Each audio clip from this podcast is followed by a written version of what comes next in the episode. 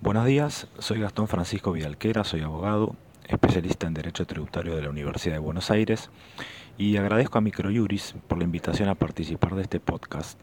que voy a tratar el tema de los reclamos de retenciones y percepciones de ingresos brutos retroactivos a los sujetos que no actuaron como agentes de retención y se les reclaman con intereses y multas, porque es un tema importante debido a que ha habido jurisprudencia del Tribunal Fiscal que cerró el tema. Pero primero eh, veamos un poco qué son las retenciones y las percepciones de ingresos brutos. Las retenciones son mecanismos anticipados de cobro de un impuesto. Básicamente, un sujeto, una empresa, tiene que actuar como agente de retención cuando es deudor del contribuyente. Es decir,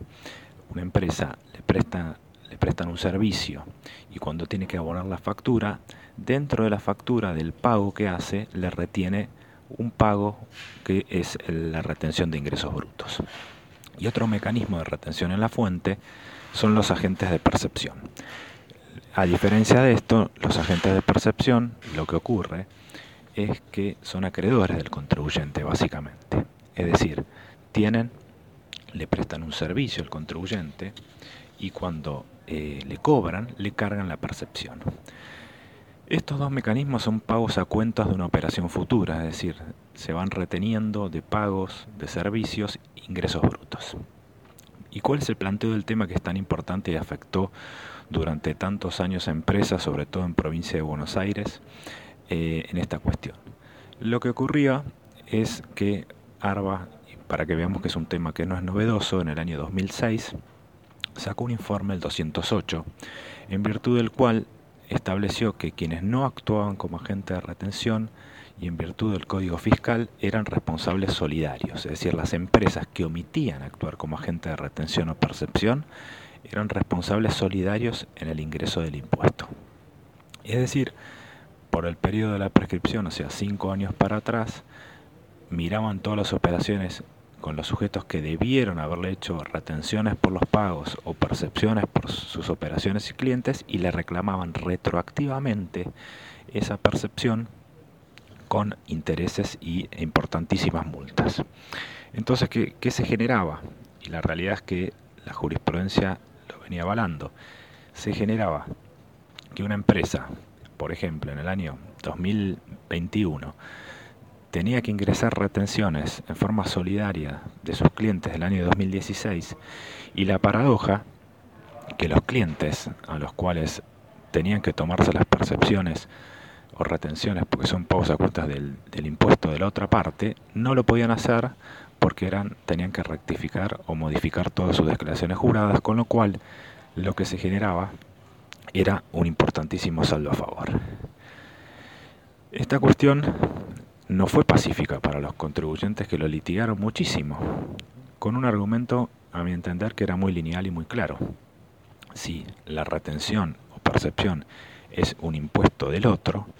¿por qué me hacen a mí solidario si en definitiva esa persona no se la tomó y pagó el impuesto? Por ejemplo, si por esa operación de compra pagó el impuesto sobre los ingresos brutos, ¿por qué va a tener que eh, pagarse en forma retroactiva y en forma solidaria eh, el impuesto el impuesto por parte de un sujeto años, años posteriores. Entonces, lo que intentaba los contribuyentes que litigaban el tema, es decir, en definitiva, si esa persona en el, en el año 2010 presentó la declaración jurada, no me reclames a mí posteriormente, agente, la retención o la percepción omitida. La realidad es que durante muchísimos años la provincia de Buenos Aires y otras provincias que también siguen haciéndolo eh, fueron señeras en recaudar de esta forma y no había defensa o la jurisprudencia no lo admitía. Porque la realidad que el Código Fiscal de Provincia establece como responsables solidarios a los agentes de retención que omiten actuar como tales y son solidarios con lo cual tienen que ingresar con todo su patrimonio el, el reclamo. Pero finalmente, y este es un poco el motivo concreto de esta colaboración, podemos decir y afirmar que en la provincia de Buenos Aires no se pueden reclamar percepciones omitidas retroactivas si a quien se omitió hacer esa retención o percepción presentó y pagó la declaración jurada. Con lo cual me parece que se le pone fin a una larga discusión. Para ello, hay varios, varios casos en el último tiempo del Tribunal Fiscal de la Provincia de Buenos Aires, pero voy a hacer referencia a uno de cada sala. El Tribunal Fiscal de la Provincia de Buenos Aires es un organismo administrativo que revisa las resoluciones o las intimaciones de ARBA. Es decir, si ARBA hace una determinación o un reclamo, el contribuyente o la persona que le impugna, sea de ingresos brutos o otros impuestos, como sellos, puede ir al Tribunal Fiscal de la Provincia de Buenos Aires y discutirlo con efecto suspensivo. El Tribunal Fiscal tiene su sede en la ciudad de La Plata con lo cual es la instancia máxima revisora de todas las cuestiones, de todas las resoluciones que hace o que dictaron. En ese sentido, tiene tres salas,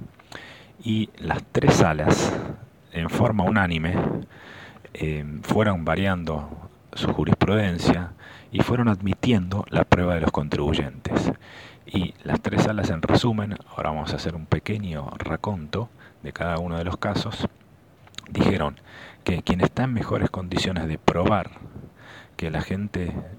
de retención no debía ingresar la retención porque a quien no se la hizo liquidó y pagó el impuesto, no es otro que la propia ARBA, que la propia autoridad fiscal. Y ahí podemos citar, hay varios fallos,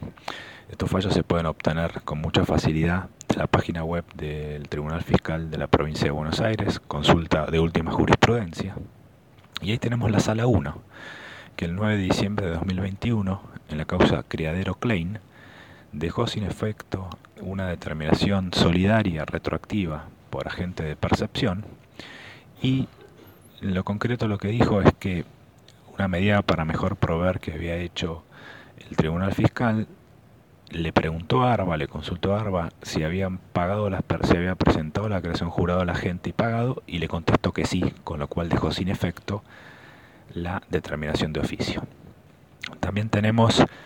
la sala 2 en otra casa en otra causa Rural Power, también del 9 de diciembre de 2021, con idéntico criterio y podemos citar la sala 3, la la causa Transsuelo SA también del 9 de diciembre de 2021. En definitiva, y en resumen y a modo de aporte práctico,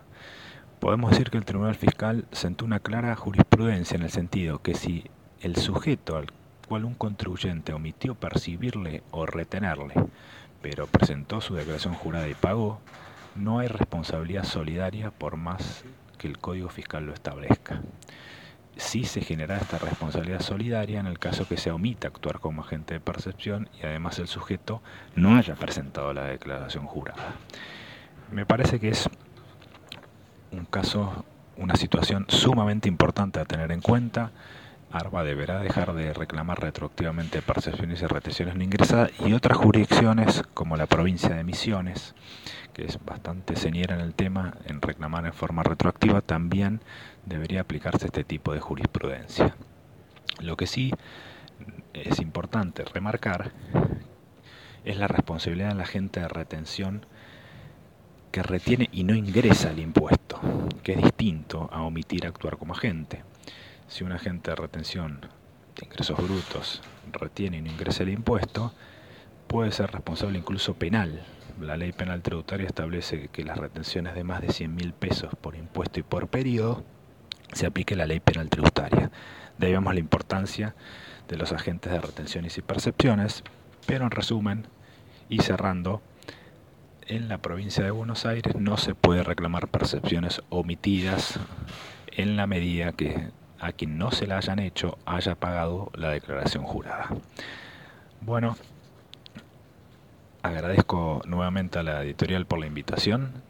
y quedo a su disposición.